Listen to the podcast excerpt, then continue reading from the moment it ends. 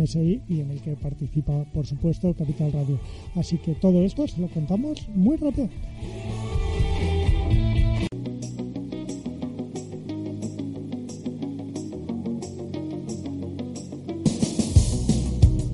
Pues estamos otra vez en esta cita que cada vez se acerca más de cara al Green Gas Mobility. Hoy con Álvaro Arroyo, director de Relaciones Institucionales de Ibeco en España. Hola Álvaro, ¿cómo estás? Buenos días, Chimo. Gracias por la invitación. Faltaría más, ya sabéis que esta es tu casa. Eh, pero hoy vamos a hablar un poco de, del Green Gas y de la situación a la que nos enfrentamos. Eh, ¿Por qué estáis en el Green Gas un año más? Para nosotros el Green Gas es una excelente oportunidad para hablar de la movilidad sostenible y todas las oportunidades que hay para descarbonizar el sector del transporte de mercancías y de pasajeros por carretera. Hay un tema muy claro que hay diferentes tecnologías que podremos hablar de ellas y hay dos que son eh, el foco principal dentro del Green Gas, que es la movilidad sostenible por biometano, que es el gas renovable, y por el hidrógeno verde, que tiene un potencial tremendo futuro. Eh, apuestas en las que Ibeco ya está trabajando y ya tiene productos. Ibeco, como cualquier fabricante, nuestro compromiso por la descarbonización es claro. Eh, el compromiso de la descarbonización está, es claro en los productos y en los procesos y, por ejemplo, nosotros apostamos que en 2040 ya tenemos emisiones neutras de carbono. Dentro de esto, ¿qué estamos haciendo? Pues estamos haciendo eh, todo. ¿Por qué? Porque para creemos que la descarbonización... Hay que estar apuntado a todo. A todo. Se va a hacer por un mix de tecnologías. Este mix de tecnologías Habrá algunas que sean presentes, otras que sean a medio plazo y otras que sean de futuro. Hay algunas que siempre tienen que ir ligado a la misión del cliente final. ¿Por qué? Porque hoy la tecnología del vehículo eléctrico es una realidad para las misiones urbanas que tienen poca autonomía. Las baterías y, la misión, las prestaciones requieren de poca autonomía. Pero sin embargo, hay otras tecnologías, ¿no? Tenemos hoy el gas natural, tenemos hoy el gas renovable, en el que el gas es una tecnología que los motores son muy maduros, tenemos toda la infraestructura, tenemos todo listo, es muy competitivo, el TCO es competitivo, solamente que nos falta la producción en España. ¿no? que Para que podamos usar ese gas renovable y entonces en nuestros camiones. El, completo de la dinámica de cero en ese, en ese consumo, igual que... Sí, son emisiones neutras porque tú capturas eh, CO2 y estás utilizando en tus camiones. Y sobre todo en una transición hacia eh, otra tipología de cero emisiones es algo que creemos que los próximos 5 o 10 años van a tener una especial contribución si queremos descarbonizar. ¿Por qué? Porque el vehículo eléctrico hoy no es una realidad para eh, la larga distancia, para todo lo que requiera largas autonomías. No tenemos infraestructura, no tenemos tampoco unas baterías con autonomía, eh, un rango de autonomía alto. Y el hidrógeno, que es un vector energético que tendrá un gran potencial, no hay ni producción y ya no te hablo de infraestructura, ¿no? Con lo cual, ¿Qué tenemos que hacer? Pues evidentemente entre Está claro que, el paso intermedio es el gas, eh, es renovable a ser posible, pero es el gas. El paso hoy es el gas, el paso mañana es el gas renovable y siempre el gas renovable es un puente hacia el hidrógeno verde. ¿Por qué? Porque se podrá mezclar en un motor de combustión, podrás eh, tener ciertos usos y la gente sobre todo no pasará del diésel al vehículo eléctrico, que esto es muy complicado, sino que pasaremos de un diésel al gas Hoy el gas representa el 4,5 de las matriculaciones, con todo lo que ha pasado por la guerra de Ucrania y la volatilidad del precio. Aún así, la única alternativa al diésel es el gas. Lo bueno es que los motores de gas aceptan gas renovable, con lo cual es por qué no lo hacemos con, en vez de gas natural, gas renovable. Y mañana nos centramos en el vehículo eléctrico allá donde sea competitivo, el hidrógeno que creemos que es más flexible que el vehículo eléctrico puro y también, mientras tanto, los biocombustibles.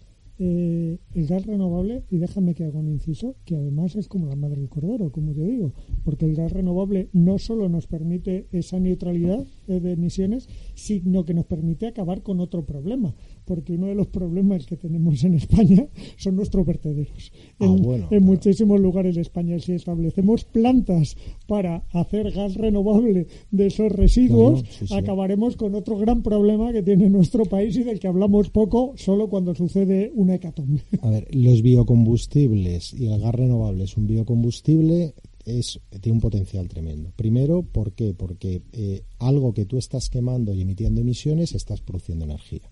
Con la guerra de Ucrania lo que hemos aprendido es que hay que ser autosuficientes energéticamente. Además, si le sumas que España tiene un grandísimo potencial en residuos, en agricultura y en ganadería, estás generando energía. Y luego, además, estás fomentando la economía circular, porque estás fomentando y ayudando a los agricultores ganaderos a tener otra fuente de ingresos con sus desechos y residuos. Con lo cual, eh, creemos que hay que apostar por los biocombustibles. Esto no quiere decir que no apostemos por las otras alternativas, porque tecnologías, porque lo que Ibeco está haciendo es hoy desarrollando camiones diésel y camiones de gas. Los de gas pueden ir con gas renovable, los de diésel pueden ir con HVO el día que tengamos disponible ese combustible. Y también en paralelo estamos trabajando en los vehículos eléctricos de batería y de pila de combustible hidrógeno. Y además ahora se abre una quinta vía, que es el motor de combustión interna con hidrógeno verde. Pero es que hay que descarbonizar. Que no os estáis privando de nada. No nos estamos privando y hay que tener en cuenta. Pero eso también está haciendo que tengáis muy buenos resultados porque eh, la percepción del mercado y de las empresas es que les vais a ir acompañando. Y en tu sector eso es muy importante a la hora de elegir una flota o un camión, porque son inversiones muy grandes. Sí, son muy grandes. Lo que pasa que en temas de tecnologías lo principal es tener certidumbre. Entonces, eh, yo creo que hoy la, la Administración, y llámese el Ministerio de Transporte, el de Transición Ecológica y el de Industria, tienen que hablar entre ellos porque cada uno puede estar al cargo. acabas de decir la piedra filosofal. Pero es fundamental, ¿por qué? Porque toda la cadena de valor, desde productor, comercializadora, infraestructura, fabricante y operador logístico y transportista, tenemos que hablar tenemos que explicar en qué situación estamos y tenemos que eh, establecer cuál es el camino para llegar, porque yo creo que todos los actores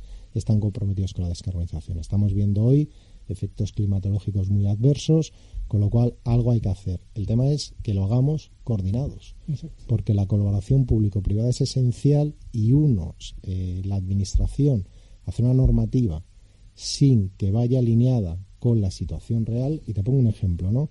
Hoy en España el 4,5% de las matriculaciones son de gas. El 1 es vehículos eléctricos, pero ese 1%, la gran mayoría, por no decir todo, es misiones urbanas. El largo recorrido, que es el peso fundamental de nuestros transportes, no hay ninguna tecnología alternativa al, gasóleo que no sea el gas y, renovable, gas renovable. Con lo cual. no hay infraestructura, o sea, es mm. inviable un camión eléctrico porque no hay donde parar un tráiler de 18 metros, ni, ni hay ningún cargador a 750 eh, kilovatios para que pueda cargar un camión, por no, No hay hoy ningún cargador en la vía pública, no de 750, ni siquiera de 350. Dos, ya no es que lo haya, es que el tiempo recarga, un operador logístico no acepta que el tiempo de recarga sean dos horas. Entonces tendremos que hacer que el tiempo de recarga sea media hora, Tendrás que tener una infraestructura, una infraestructura que te permita cargar el día que sea, en el tiempo que el, conductor tiene que hacer su descanso, porque si no ya no es viable logísticamente. porque la viabilidad o la competitividad de las alternativas yo creo que hay que verlo de tres dimensiones, no siempre la medioambiental evidentemente, pero también la socioeconómica. Entonces, tiene que cumplir tus prestaciones técnicas una vez que lo cumple, lo segundo es tiene que cumplir unos costes de competitividad, con lo cual tiene que ser un TCO competitivo. Y tres, evidentemente, una vez que pasa todo eso, el transportista ya se piensa en cambio. Y luego hay que tener otro tema, que hoy los costes, evidentemente, de adquisición tienen que venir apoyados por la administración porque hay un gap muy alto entre la, la energía convencional, combustible convencional, a la nueva. Exacto. Eh, ¿Y la normativa europea? ¿En qué punto nos encontramos? Porque hay un pequeño gris porque parece que al vehículo industrial siempre le queremos homologar con el turismo y no es la misma normativa, mm. ni va por el mismo sitio, ni tiene las mismas fechas. Correcto. quiero que nos lo expliques un poco. Bueno, eh, partiendo a la base de lo que hemos comentado antes, que siempre se piensa que la automoción es única, cuando eh, realmente la automoción tú tienes lo que es el pasajero del vehículo industrial, el vehículo industrial es una herramienta de trabajo. Entonces tú para una herramienta de trabajo cumple tus prestaciones o no las cumple, ¿no? Entonces ahora en el tema de la normativa hay una gran incertidumbre y un gran riesgo porque se están discutiendo tres grandes normativas. Una es Euro 7, que evidentemente afecta más al coche pasajero que al vehículo industrial. ¿Por qué? Porque el coche pasajero tiene una fecha en la que el motor de combustión ya se acabará, el vehículo industrial seguirá de esa fecha. Entonces, Con lo cual el Euro 7 podría amortizarla a más largo plazo. Correcto, tiene sentido siempre y cuando se hable que el Euro 7 tiene que ser alineado con el CO2 y que vaya con un equilibrio.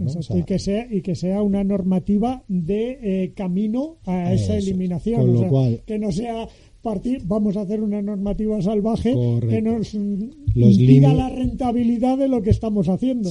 Se, está, se está hablando que los límites de emisiones tienen que ser una reducción, pero tiene que ser una reducción alcanzable la fecha de aplicación del Euro 7 no puede ser un plazo de uno o dos años porque te tiene que dejar adecuar el desarrollo de motores. Teoría, eh, por lo que la Unión Europea quería, al paso que van son meses. Sí, pero ya, ya, por lo menos ya estamos en otra cosa. Se está hablando de un plazo más amplio. Y luego el Euro 7 hay otro tema que sobre todo es el más peliagudo, que es que las condiciones de test pasamos de laboratorio a condición real. Y eso, si no lo limitas bien, puede ser que tú pases de menos 20 grados a 35 grados y eso es muy difícil la medición inicial de las emisiones, ¿no?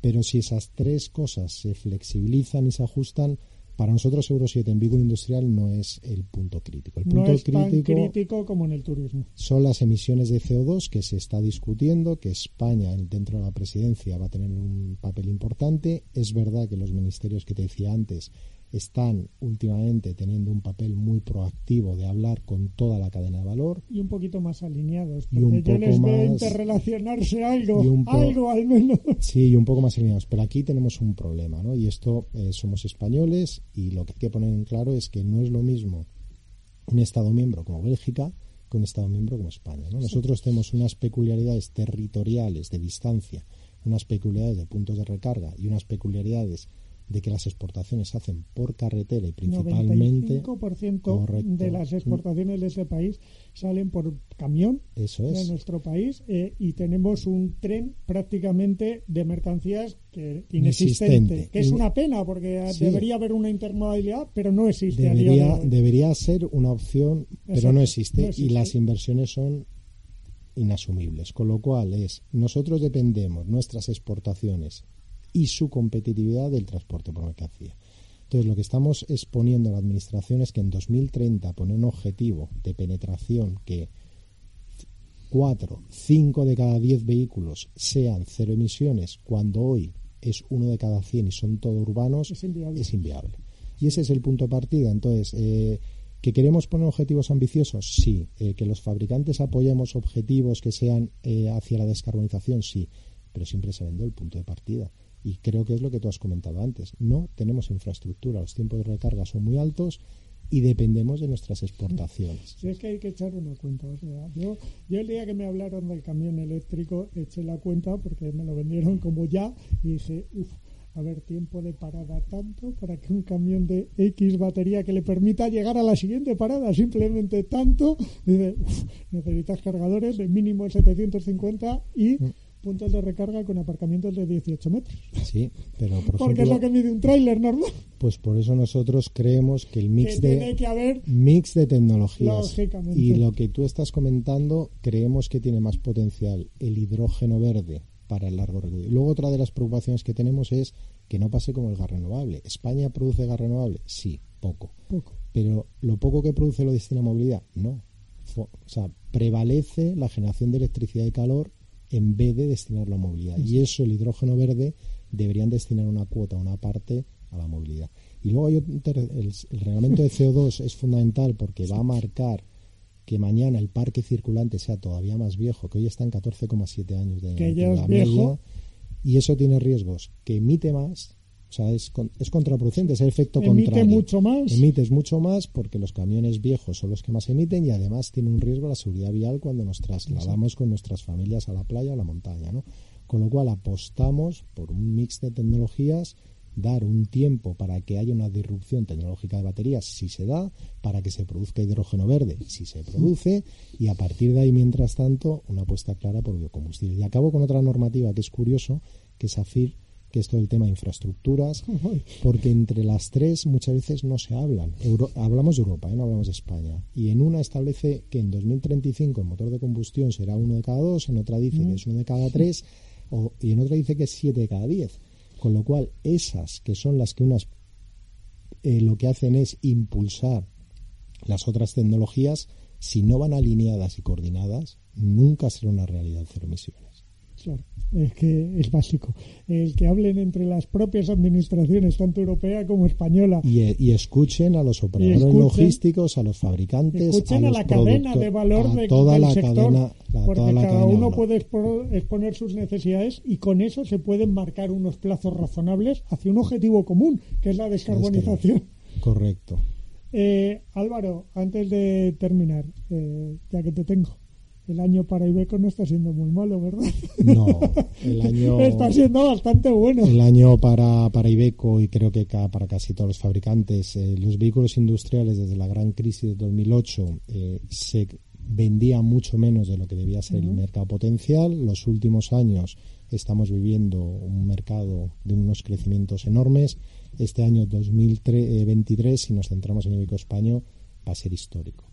Eh, tendremos récord de ventas, tendremos récord de ventas, récord de producción y probablemente las ventas volveremos a unos niveles pre-crisis del 2007 que no veíamos en muchos años. Pues con eso nos vamos a quedar. Te lo agradezco. Nos vemos en la próxima vez, como muy tarde en el Congreso, dentro de unos días. Eh, y te voy a arrancar un compromiso ese récord histórico lo vas a contar en Capital Radio. Muy bien. Pues muchísimas gracias por vuestro tiempo y sobre todo por atender a un sector que tantas veces es el primo pequeño de la automoción, pero es fundamental para la economía. Sabes que a mí eh, el vehículo industrial y la logística te encanta. tengo cierta pasión. Pues nos ayuda muchísimo. Muchas gracias. Un fuerte abrazo. Otro.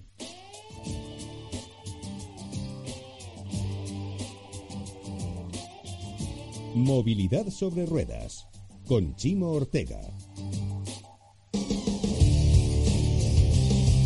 Pues como les decía, ahora con nuestro amigo y colaborador, integrante de esta mesa redonda de Capital Radio de la Movilidad, José Manuel López, director comercial de MSI. Hola Chema, ¿cómo estás?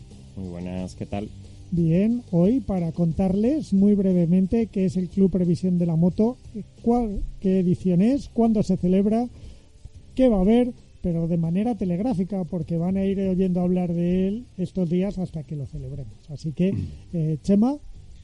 Pues nada, lo celebramos el 26 de septiembre en el Hotel Meliá Avenida América de, de Madrid, tiempo donde se pueden informar, presentar, eh, apuntar y por supuesto pues, acompañarnos. Pues eh, lo hemos metido en todas las redes sociales, hemos metido emails, pero bueno, que nos busquen en el perfil de MSI, en LinkedIn, y ahí tienen una, un link para apuntarse y sin ningún problema. Oye, y si quieren ir, y no se han apuntado, aceptamos a todo el mundo.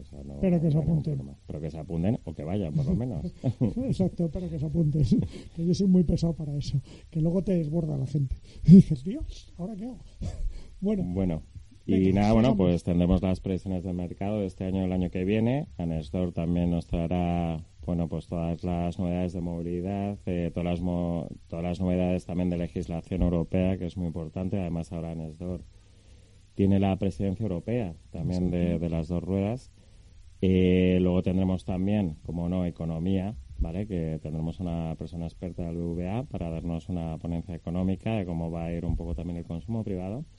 Y al final tenemos una mesa de debate, yo creo muy interesante, que con todo el tema que, que ha salido de la subida de intereses y las incertidumbres económicas que tenemos, si la financiación también va a ser una oportunidad de venta, si va a jugar un papel importante. Sí, porque tradicionalmente la moto, como era más barata, pues hombre, la financiación influía menos, pero en los tiempos que corren, eh, la financiación y qué tipo de financiación, por qué opción eh, nos decidimos, es muy, muy importante. Es muy importante y luego tenemos que ver si ya va a empezar también un modelo de suscripción dentro de la moto, que a lo mejor empieza, empieza a verlo, algo de renting, y vamos a hablar con tres expertos. Y esa mesa de debate la vas a moderar tú, que yo creo que lo harás muy bien. Me alegro de, saber esa noticia, no, ya la sabía, perdonen la broma.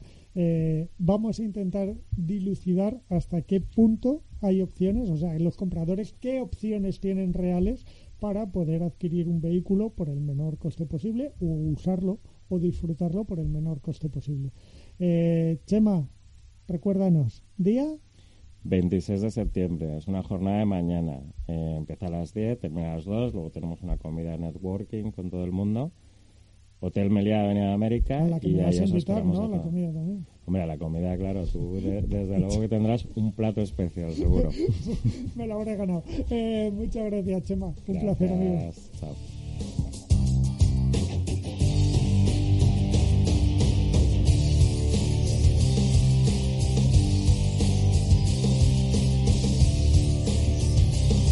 Y a todos ustedes, eh, muchas gracias por acompañarnos y ya saben, mañana nos tienen que buscar en el mismo sitio por el que nos han encontrado hoy y a la misma.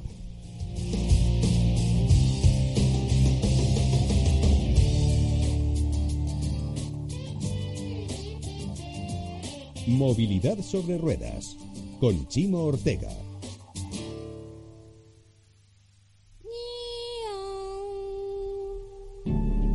Suena la velocidad a la que instalamos un punto de recarga para tu coche eléctrico en Carga tu Coche.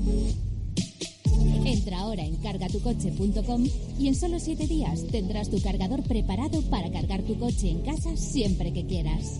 Carga tu felicidad, carga tu ahorro. cargatucoche.com. Acción, emoción, pasión. Deporte en estado puro todos los días en el balance de la mano de Paco Lloret. Entre las 8 y las ocho y media de la noche, el balance de los deportes en Capital Radio. Los viernes en Capital Radio te proponemos descubrir y comprender las estrategias de empresas con éxito que servirán de inspiración y ejemplo para la tuya. Escucha Metaempresas, un programa presentado por Andrés Arenas con la presencia y los consejos de expertos en distintas áreas y profesores de reconocida trayectoria. Todos los viernes a las siete y media de la tarde, Metaempresas, Capital Radio.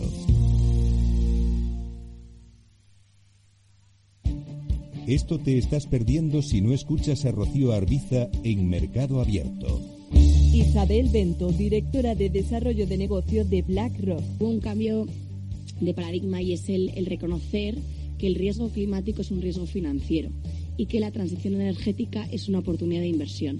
Y eso al final se traslada, en nuestro caso somos una gestora de activos, en cómo gestionamos las carteras, ¿no? en cómo de importante es identificar esos riesgos climáticos y también eh, cómo analizamos las compañías teniendo en cuenta la oportunidad que tienen por delante de navegar esta transición energética.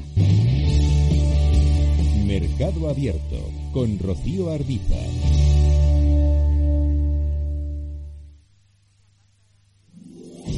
Quince años con personas y empresas dan para muchas opiniones, reflexiones y conocimientos de recursos humanos. Escucha el Foro de los Recursos Humanos todos los lunes a las 12 del mediodía en Capital Radio, un punto de encuentro de excepción con personas y empresas, con Francisco García Cabello.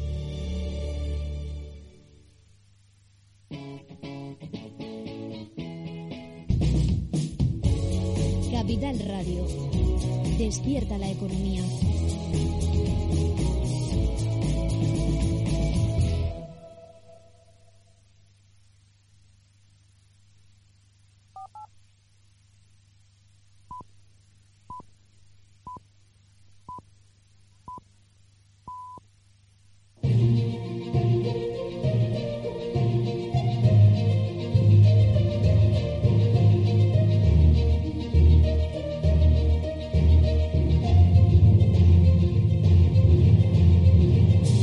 Especial informativo Banco Central Europeo con Laura Blanco.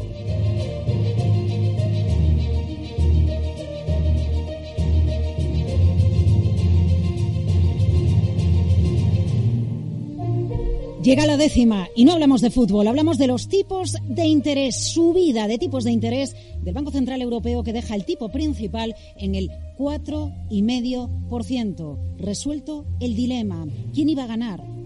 ¿El crecimiento o la inflación? ¿Dejar de subir los tipos de interés para no deteriorar la economía o seguir subiendo el precio del dinero para luchar contra la escalada de precios?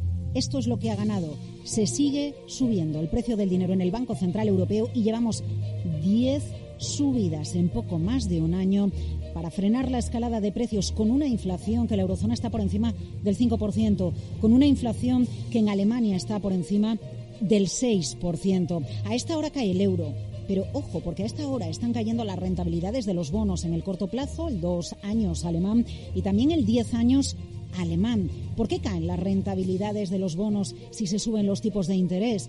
Entendemos que lo que está sucediendo es que otra subida más en el precio del dinero va a deteriorar más la economía. Y la siguiente pregunta, ¿Hasta cuándo van a estar los tipos de interés en este nivel y cuándo empezarán a bajarse? Ya saben ustedes que el dilema está entre unos que piensan que en marzo se empieza a bajar el precio del dinero, en marzo de 2024, y otros consideran que será el próximo verano. Muy buenas tardes, bienvenidos a este programa especial. Banco Central Europeo, 10 subidas de tipos por parte del Banco Central Europeo, nunca antes en la historia, la entidad que aglutina a los países que compartimos el euro había subido en 10 ocasiones los tipos de interés. Y hay algo más, no solo sube el precio del dinero. Ojo, detrás de esta decisión hay una subida de las previsiones de inflación por parte del Banco Central Europeo. Sube la previsión de inflación el Banco Central Europeo para este año y también para el próximo. Este año dice la inflación la vamos a tener en el 5,6%. La previsión que había barajado la entidad en junio estaba en el 5,4%. Para el año 2024, la previsión de inflación estaba en el 3% y ahora el Banco Central Europeo la deja en el 3,2%. De hecho, en el comunicado del Banco Central Europeo, les recuerdo que Christine Lagarde empieza a hablar en unos minutos, en Frankfurt dice la entidad que aunque la inflación continúa descendiendo, aún se espera que siga siendo demasiado alta durante demasiado tiempo. Subida del precio del dinero que coge a muchos por sorpresas. El mercado estaba dudando qué va a hacer el BCE. A última hora de esta mañana estaba la balanza 60 sube, 40 baja. Vamos a analizar con los expertos en los próximos minutos ¿Qué supone esto? ¿Cómo va a reaccionar el Euribor? ¿Cómo seguirá reaccionando el euro, los bonos, los costes de financiación de los países? Ojo, cuando pedimos dinero prestado para llevar a cabo el gasto de cada uno de los países, cuando nos endeudamos, mayores tipos de interés, es mayor coste. Y cuando tenemos hipotecas o cuando las empresas tienen que pedir préstamos y créditos, el precio del dinero se encarece y cuesta más tomar ese dinero prestado porque hay que devolverlo pagando más a las entidades financieras. Otra de las claves del comunicado del Banco Central Europeo. Importante, ¿qué pasa a partir de ahora? Parece que lo deja bien claro el Banco Central Europeo. El Consejo de Gobierno, dice el BCE, considera que los tipos de interés oficiales del BCE han alcanzado niveles que, mantenidos durante un periodo suficientemente largo, contribuirán de forma sustancial al pronto retorno de la inflación objetivo. Si atendemos a la literalidad de las palabras del Banco Central Europeo, no hay más, no habrá más subidas de tipos de interés. Dilema resuelto, al menos por ahora, 10 subidas en el precio del dinero. ¿Cómo juzgará al Banco Central Europeo a Christine Lagarde con el tiempo esta subida vertiginosa de los tipos de interés? Bueno, Banco Central Europeo dilema resuelto, pero nos vamos a ir a la redacción de Capital Radio, Lucía Martín, porque si el dilema del BCE está resuelto, ahora la gran duda, después de los datos de inflación de ayer, es que va a hacer la Reserva Federal la próxima semana en su reunión de tipos de interés. Muy buenas tardes, Lucía. ¿Qué tal, Laura? Bueno, pues el Banco Central Europeo ya ha desvelado esa incógnita, pero el mercado no se puede relajar. La semana que viene tenemos cita con la Reserva Federal. ¿Qué hará Jerome Powell y su equipo, porque sí es verdad que la inflación se ha seguido moderando en los últimos meses, pero preocupa y mucho la subida de los precios eh, del petróleo. Puede poner en riesgo esa desinflación, esa dura tarea que han llevado a cabo durante varios meses los bancos eh, centrales. Y además, en duda sobre todo cuánto tiempo van a permanecer en niveles tan altos los tipos de interés. También, sobre todo, cómo nos afecta a nuestro bolsillo, cuánto vamos a tener que pagar de hipoteca. La hipoteca, la financiación de las empresas, ¿hasta cuándo en estos niveles? Atendiendo al comunicado, dice el BCE que los tipos de interés han alcanzado niveles que, mantenidos durante un periodo suficientemente largo, contribuirán al pronto retorno de la inflación objetivo. Análisis capital, a punto de que arranque la eh, comparecencia, la rueda de prensa de Christine Lagarde, la presidenta del Banco Central Europeo. El primer análisis capital nos lleva a Londres con Oxford Economics y con el economista jefe eh, Ángel Talavera, con quien ya podemos conectar en este programa especial de Capital Radio. Ángel, gracias por atendernos para hablar de, tipos de interés. Buenas tardes desde Madrid. Buenas tardes desde Londres, ¿qué tal? Eh, ¿Sorprendido por la décima subida del precio del dinero del Banco Central Europeo? Mm, no, sorprendido diría que no. La verdad es que ya hacía tiempo que estaba bastante la balanza muy a 50-50 y ayer salió una noticia que había sacado Reuters donde ya anticipaba que el Banco Central iba a subir las previsiones de inflación y eso hizo mover las expectativas de subidas de tipos de manera muy fuerte. Al final resultado ser cierto. Ah, parece que alguien quiso filtrar la noticia por algún motivo. Una vez más o menos el Banco Central sube las perspectivas de inflación, entonces la decisión de subir tipos es más, creo, más lógica. en ese sentido, pues yo creo que lo que es más importante de hoy es confirmar, según las palabras del, de, lo que sería la, la nota que han sacado, es que ya esta es la última subida, que es lo que esperábamos casi todos, pero que tampoco estaba claro si iba a ser algo como confirmado explícitamente o iba a dejar la puerta un poco más abierta. Claro, pero es que si atendemos a las palabras del comunicado, considera el Consejo de Gobierno del BCE que los tipos de interés oficiales han alcanzado niveles que, mantenidos durante un periodo suficientemente largo, contribuirán de forma sustancial al pronto retorno de la inflación. Si intentamos traducir estas palabras, esta frase del comunicado en la web del Banco Central Europeo, entendemos que hasta aquí llegamos, que con 10 subidas el Banco Central Europeo ahora va a dejar respirar a los tipos de interés a ver si acaban por controlar la escalada de los precios, ¿no, Ángel? Sí, efectivamente, el lenguaje es claro. sin decirlo de manera explícita, el lenguaje es bastante obvio de que está diciendo de que con este nivel de política es suficientemente restrictiva para llegar al objetivo del Banco Central, que es que la inflación se modere hacia el objetivo del 2%. Eh, tampoco podemos decir que esto garantiza 100% porque hemos tenido muchas ocasiones pasadas donde comunicaciones del Banco Central no han sido luego seguidas exactamente por decisiones de política monetaria. Hmm. Pero yo creo que esto deja la puerta bastante ahora mismo sellada a, subidas de tipos en los próximos meses. Creo que esto ahora mismo ya el mercado lo va a descartar completamente. La pregunta ahora eh, ya es a cuánto tiempo van a mantener los tipos, que es la gran incógnita, porque el, eh, lenguaje que usan es eh, muy de manera deliberadamente ambiguo, suficientemente largo para llegar al objetivo. Esto tenemos que ver la evolución de la inflación y de las previsiones del BCE, que cada tres meses se actualizan, para intentar ver cuándo ellos piensan que ya este, este momento ha llegado para empezar a cortar tipos. Eh, ¿Usted eh, qué escenario cree que tendría que darse en la eurozona para que el Consejo de Gobierno del Banco Central Europeo empezase a, discutir, lo, lo consigue las votaciones o no, pero empezase a discutir en serio que toca bajar eh, los tipos de interés. ¿Es una cuestión solo de inflación? Se lo pregunto también por la, por la cuestión alemana. ¿no? Vemos publicaciones europeas diciendo Alemania eh, la enferma de, Europa. Hay mucha preocupación sobre la locomotora europea. Hoy, de hecho, se ha comentado mucho en España una información de la prensa económica donde decía, ojo, que los halcones del Banco Central Europeo no votan en la reunión de hoy. ¿no? Parecía que se daban esas circunstancias para decir, Alemania está tocada, no votan los halcones, pues eh, todo más fácil. Pero, pero no sé qué tiene que pasar en dos 2024, si finalmente es el año para empezar a bajar los tipos de interés, para que esto vaya a suceder. Sé que, vamos a hacer un escenario eh, de, economía ficción, ¿eh? Ángel, soy consciente porque tenemos que esperar a los datos en la práctica.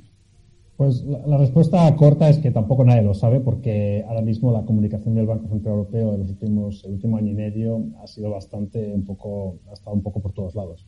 Normalmente lo principal que uno tiene que pensar es que su objetivo es de inflación, tiene un objetivo eh, mandato de inflación, ese sería el número a mirar. Luego empezamos a mirar que, aunque el objetivo del BCE es la inflación eh, pues la estándar, la subyacente pareciera que es de facto la que ahora están viendo con más detalle. Por lo tanto, para mí, lo primero que tendría que ver es que la inflación subyacente empiece a caer y de manera sostenida y que haya una perspectiva bastante ya firme de que esa inflación se va a moderar hacia el objetivo del 2%. Eh, la variable de crecimiento obviamente es importante, aunque no sea un target eh, directamente del Banco Central Europeo, si vemos una economía europea que entra en recesión de manera muy fuerte o si tenemos un gran deterioro, de, por ejemplo, del mercado laboral, obviamente creo que eso abrirá la puerta a bajadas de tipos más rápidas. Mientras la economía aguante, que es lo que estamos viendo ahora, no es que esté avanzando mucho, la economía europea lleva estancada todo este año, pero bueno, estancado no es lo mismo que en recesión y el mercado laboral sigue resistiendo, les da la puerta bastante o les da la oportunidad de mantener tipos altos eh, porque digamos que el precio a pagar no es todavía considerado suficientemente alto. ¿no? Creo que se considera que el equilibrio entre inflación y crecimiento todavía está del lado de intentar bajar la inflación eh, de manera más, mm. como más firme que no preocuparse por el crecimiento. Eh, todo esto resumido, yo creo que pues, más o menos esperamos todos que en algún momento del año que viene empiece a haber caídas de tipos. Yo, no sé, me da un poco de miedo que ahora mismo la experiencia que el Banco Central ha tenido este último año y medio los va a hacer muy reticentes al querer bajar hasta que estén muy seguros, Por lo tanto, yo creo que hasta digamos, la mitad del año que viene no creo que veamos caídas y, de nuevo, dependerá mucho de la, de la evolución de la inflación eh, en los próximos meses. El tema de la energía, aunque en teoría no debería ser algo que se considere en política monetaria, el propio comunicado de hoy dice que la subida de la inflación, de las previsiones de inflación, viene dada por la energía. Creo que va a ser difícil ignorarlo completamente. Si tenemos un repunte fuerte de los precios de la energía, aunque sea algo que la política monetaria no puede controlar, creo que va a empezar también a afectar un poco el, ambiente, de, el miedo un poco a tener una segunda oleada de inflación. Em, hoy eh, decía un colega suyo, un economista, comentaba, por, decirlo de alguna manera, es la última oportunidad que tiene el Banco Central Europeo para subir tipos de interés, porque quizás en la siguiente reunión, que ya nos vamos a ir a finales del mes de octubre, los datos económicos se hayan deteriorado más. No sé si este tipo de argumento nos puede ayudar a entender la decisión, porque es verdad que al precio del dinero hay que dejarlo respirar. Ustedes siempre nos explican que, las, subidas de tipos o las bajadas, en cualquier caso, tardan tiempo en permear a toda la economía y se podía haber dejado respirar un poco más a esas subidas de tipos de interés y que tuvieran efecto. Alguien nos decía, bueno, es que, es que ya lo sube ahora porque el deterioro económico este otoño, este invierno, va a ser superior. ¿Algo de eso cree usted que hay? Sí, yo creo que ha jugado parte. O sea, es cierto que ahora mismo las perspectivas que manejamos todos es que la inflación en los próximos dos, tres meses va a caer más o menos de manera bastante sólida y que el crecimiento ahora mismo pinta muy flojo. Entonces, sería muy difícil, yo creo, plantarnos ahora una pausa hoy y en dos, tres meses con una inflación a lo mejor un punto dos por debajo y una economía europea posiblemente en recesión, hacer una subida de tipos y decirle al mercado, bueno, es que ahora, pues sí, a lo mejor hace tres meses no estábamos seguros, pero ahora creemos que necesitamos. Sería, creo que, muy difícil de comunicar esta decisión. Entonces, en ese sentido, tener una perspectiva de inflación y de crecimiento que apunta tan clara, sí que creo que ha sido un poco parte de la decisión, de decir, mm, si ya no se hace hoy, ya digamos que el ciclo se acabó.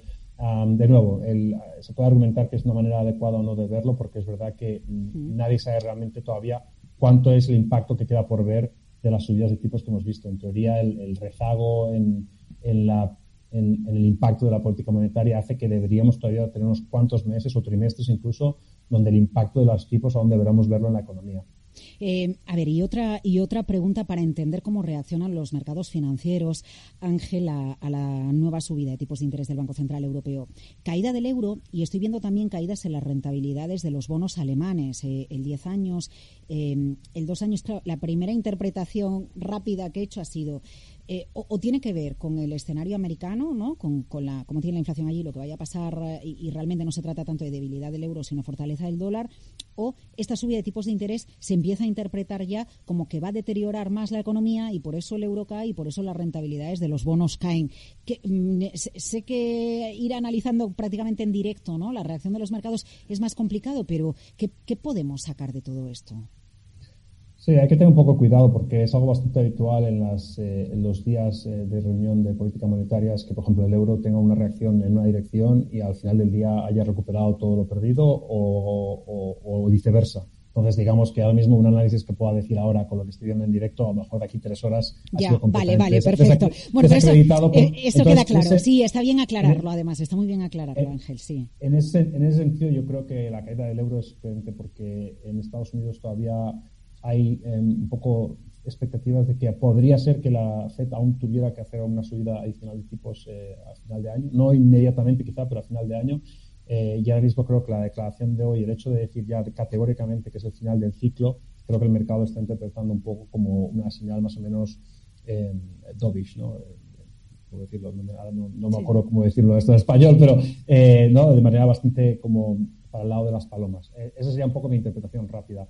Eh, pero de nuevo, a veces es difícil saber el mercado eh, porque la primera reacción a veces no acaba siendo la que es la que define luego el movimiento de, por ejemplo, del euro en los próximos días. Por lo tanto, yo suelo ser un poco más prudente para intentar sacar interpretaciones de esos movimientos tan, tan inmediatos. Ya. Y luego está eh, el día a día de las empresas y el día a día de. Bueno, está a puntito de empezar la rueda de prensa. Entonces le hago la última pregunta. El día a día de las empresas y el día a día de los hipotecados, ¿no? Eh, eh, claro, porque ya se está restringiendo el crédito, ya estamos viendo deterioro inmobiliario. ¿Va a continuar o el hecho de que esperemos que esta es ya la última subida, bueno, pues también puede por lo menos estabilizar esas caídas que hemos visto de concesión de crédito?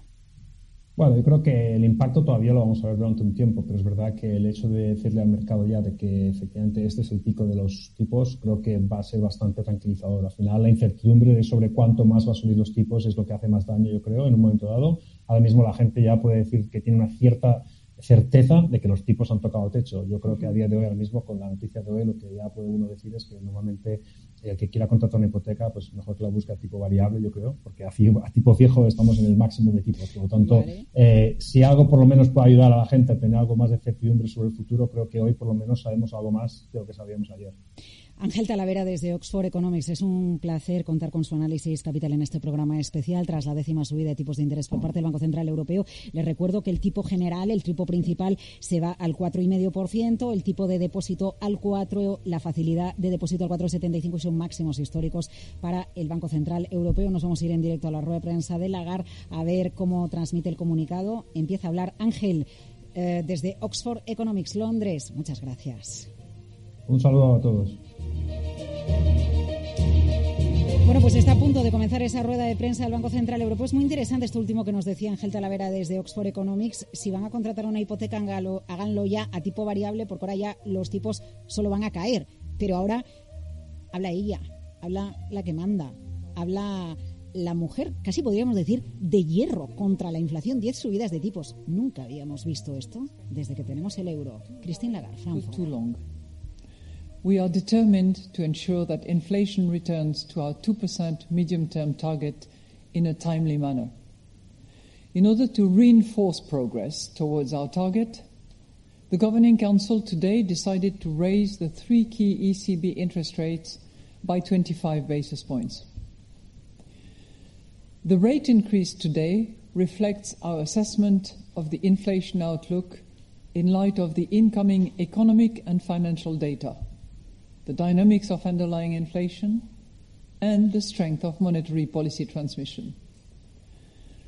The September ECB staff macroeconomic projections for the euro area see average inflation at 5.6% in 23, 3.2% in 24, and 2.1% in 2025.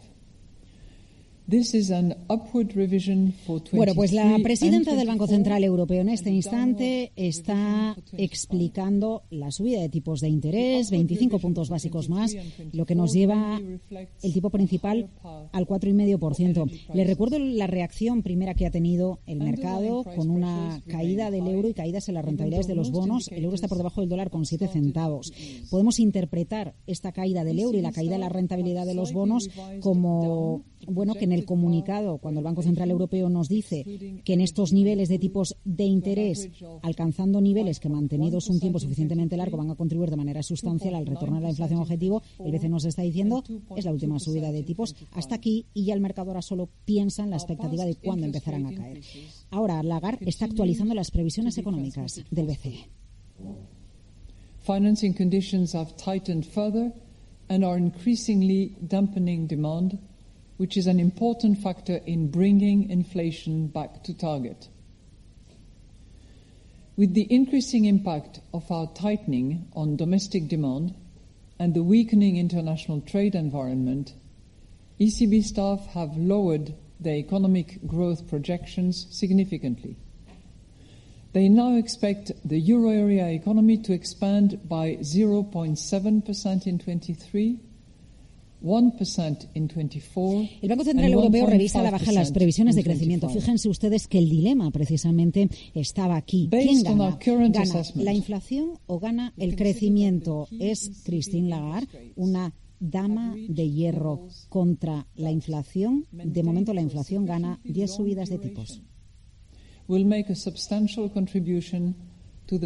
Return of inflation to our target.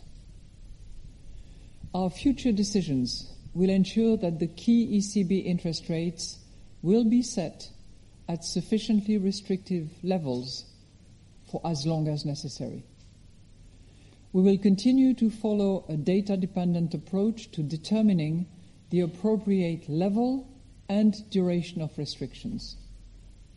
In particular, our interest rate decisions will be based on our assessment of the inflation outlook Pues miramos a la inflación para saber cuánto tiempo van a estar los tipos de interés en este nivel, el 4,5% el tipo general. Data dependent, los datos de inflación van a marcar las decisiones del Banco Central Europeo. Lo acaba de decir Cristina I will now outline in more detail how we see the economy and inflation developing, and will then explain our assessment of financial and monetary conditions. So, turning to the economic activity. The economy is likely to remain subdued in the coming months. It broadly stagnated over the first half of the year, and recent indicators suggest Bueno, es interesante que ahora que habla del estancamiento que se observa en la economía Christine Lagarde, en la economía de la eurozona, que planteemos cuál es eh, el gran miedo que hay en la economía, ¿no? que tengamos estancamiento económico, pero que se mantenga la inflación. Es el peor escenario para los economistas, la estanflación. Y, y, quizás por ahí, ¿no? El Banco Central Europeo dice, vamos a subir de nuevo los tipos de interés antes de dejarlos respirar completamente, porque la inflación está alta. Recuerden, en la eurozona por encima del 5% expected to rise, supported by falling inflation, rising wages, and a strong labour market. And this will underpin consumer spending. The labour market has so far remained resilient despite the slowing economy. Y el mercado laboral resistente a pesar de la debilidad que se observa en la economía. Antes de que empiecen las preguntas a Christine Lagarde, la presidenta del Banco Central Europeo, a ver qué le preguntan nuestros compañeros periodistas, me gustaría contactar analizar la decisión del Banco Central Europeo con don Javier Ferrer desde Tradition. Yo creo que ya tenemos la conexión en este programa especial de Capital Radio con Javier.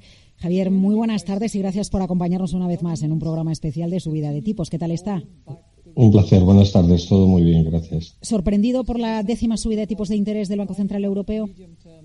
Bueno, mm, realmente no. Eh, yo creo que había eh, 50-50 eh, eran las posibilidades que estaba descontando el mercado y, bueno, pues eh, se han producido. Lo único que eh, sí que da la interpretación que está sacando, que ha sacado el mercado inmediatamente es que esta puede ser la última subida. A tenor del comunicado también, ¿no? Por lo que dice el comunicado. Efectivamente. esta mañana se produjo un movimiento muy importante, sobre todo en ventas, por una noticia que había aparecido en uno de los eh, canales de noticias eh, económicas eh, comentando que la posibilidad de que el propio Banco Central Europeo elevara el, objetivo de inflación para el 2024. Eso hizo que se produjeran fuertes movimientos, como hemos visto, con subidas de rentabilidad. posteriormente, nada más suceder el, el, movimiento de tipos y sobre todo el comentario con respecto a, a, una inflación más o menos contenida, eh, yo creo que el mercado ha vuelto a niveles anteriores a este movimiento que se ha producido en el día de hoy y probablemente eh, sigamos viendo un movimiento eh, bajista en las rentabilidades de algunos productos de renta fija.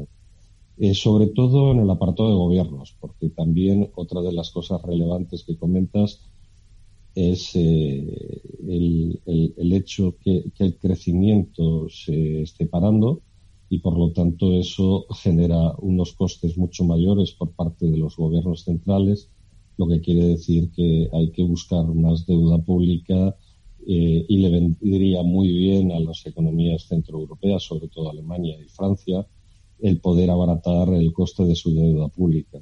Mm. A su vez, eh, uno de los temores que, seguimos viendo es que cuánto pueden aguantar los tipos a niveles del 4,5% como nivel de referencia eh, en Europa y sobre todo para las empresas que están endeudadas y también para la gente que ha hecho, que tiene alto endeudamiento, sobre todo en el mercado hipotecario. Eh, ese es otro de los temores que subyacen detrás de todo esto, eh, la posibilidad de que algunas empresas o que algunos gobiernos tengan muchas dificultades para financiación futura y eso sea un coste mucho mayor, entrando de nuevo en un movimiento recesivo y en un momento eh, pues de caída global de la economía en Europa. Eh, usted nos está sugiriendo, usted nos está sugiriendo que es arriesgado el movimiento, por lo tanto, que hoy hace. El, movimiento es arriesgado, pero lo que marcan de una forma o de otra o lo que nos dejan entrever es que eh, ya no van a subir más los tipos de interés. Ya sabes que la reacción de los mercados hmm. siempre es a, futuro, a movimientos a medio plazo y por lo tanto eh, eso eh, condiciona eh, que haya un poco más de tranquilidad. Yo creo que ha sido una medida acertada, porque la inflación hay que controlarla, pero también avisando que este movimiento puede ser el último realmente. Y, y, luego también otro tema importante es que seguimos teniendo los programas de compras del Banco Central Europeo de la reinversión, perdón, de las amortizaciones de la cartera, que no se van a producir ventas por esa parte y que bueno que es dinero que va a seguir inyectando a, las, a los distintos países europeos, a los, eh, a los gobiernos europeos y de una forma o de otra se traslade a la economía real. Eh, don Javier, si nos puede aguantar unos minutitos, vamos a hacer una pequeña pausa. Creo que sigue hablando Cristina Lagari, que todavía eh, no ha empezado la rueda de prensa, todavía no le han preguntado los periodistas a ver qué dice Lagarde. Bien, Lagarde sigue explicando el escenario económico. Mini pausa enseguida con Javier Ferrer. Enseguida las preguntas de los periodistas a Cristina Lagarde. Y enseguida le vamos a preguntar a Javier Ferrer si él también cree que si ahora nos hacemos una hipoteca hay que hacerla tipo variable porque los tipos ya no van a subir más. A ver qué nos dice. Enseguida, programa especial BC en Capital Radio. El euro cayendo.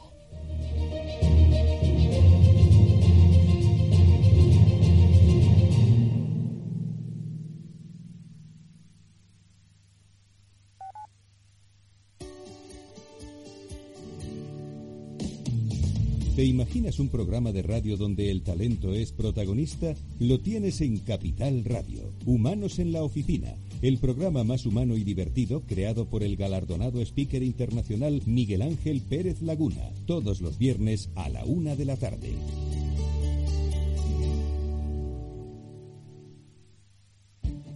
Esto te estás perdiendo si no escuchas a Rocío Arbiza en Mercado Abierto. Antonio Peñalver, consejero delegado de Sopra Esteria en España. Nuestros jóvenes pues prefieren estudiar otras cosas que, ingenierías, a pesar de que en un futuro cercano o inmediato pues tendrían muchísimas mejores previsiones de, trabajo real que con otras profesiones. Entonces hay una, hay, una acción de divulgación y de culturización y intentar pues atraer a estos jóvenes en edades tempranas, antes de que decidan que ya no les gustan las matemáticas, que quizá es a los 12, 13 años, y, es aquí donde creo que hay que hacer el esfuerzo, para que no lo descarten ya en edades muy tempranas. Mercado Abierto con Rocío Ardiza.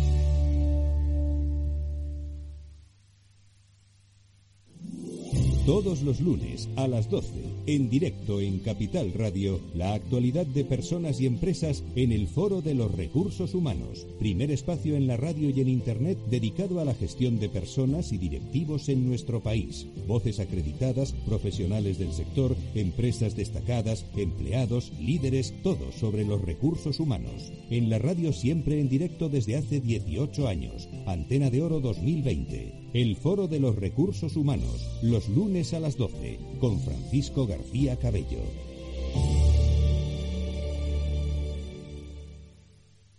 Capital Radio. Siente la economía.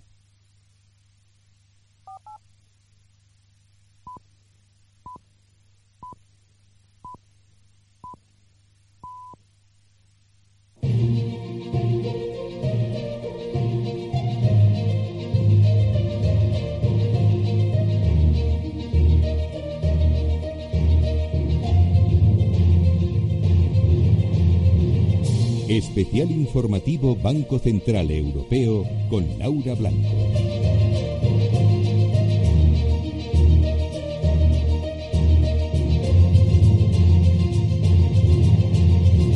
Turn of inflation to our target. Our future decisions will ensure that the key ECB interest rates will be set at sufficiently restrictive levels for as long as necessary. We will continue to follow a data dependent approach to determining the appropriate level and duration of restriction.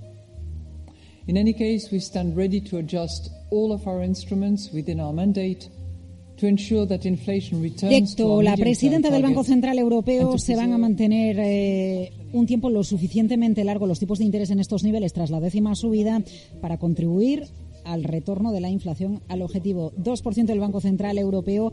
Va a empezar la rueda, empieza la rueda de prensa de los periodistas. Preguntas para Christine Lagarde. A ver cuál es la primera pregunta y enseguida volvemos con don Javier Ferrer de Tradition. A ver qué le preguntan.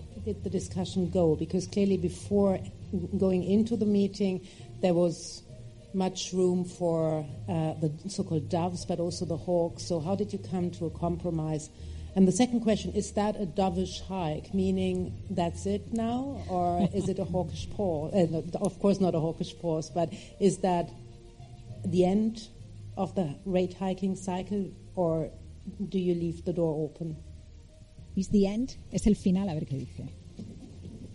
A ver, primera pregunta. Thank you very much a- for you for your two questions.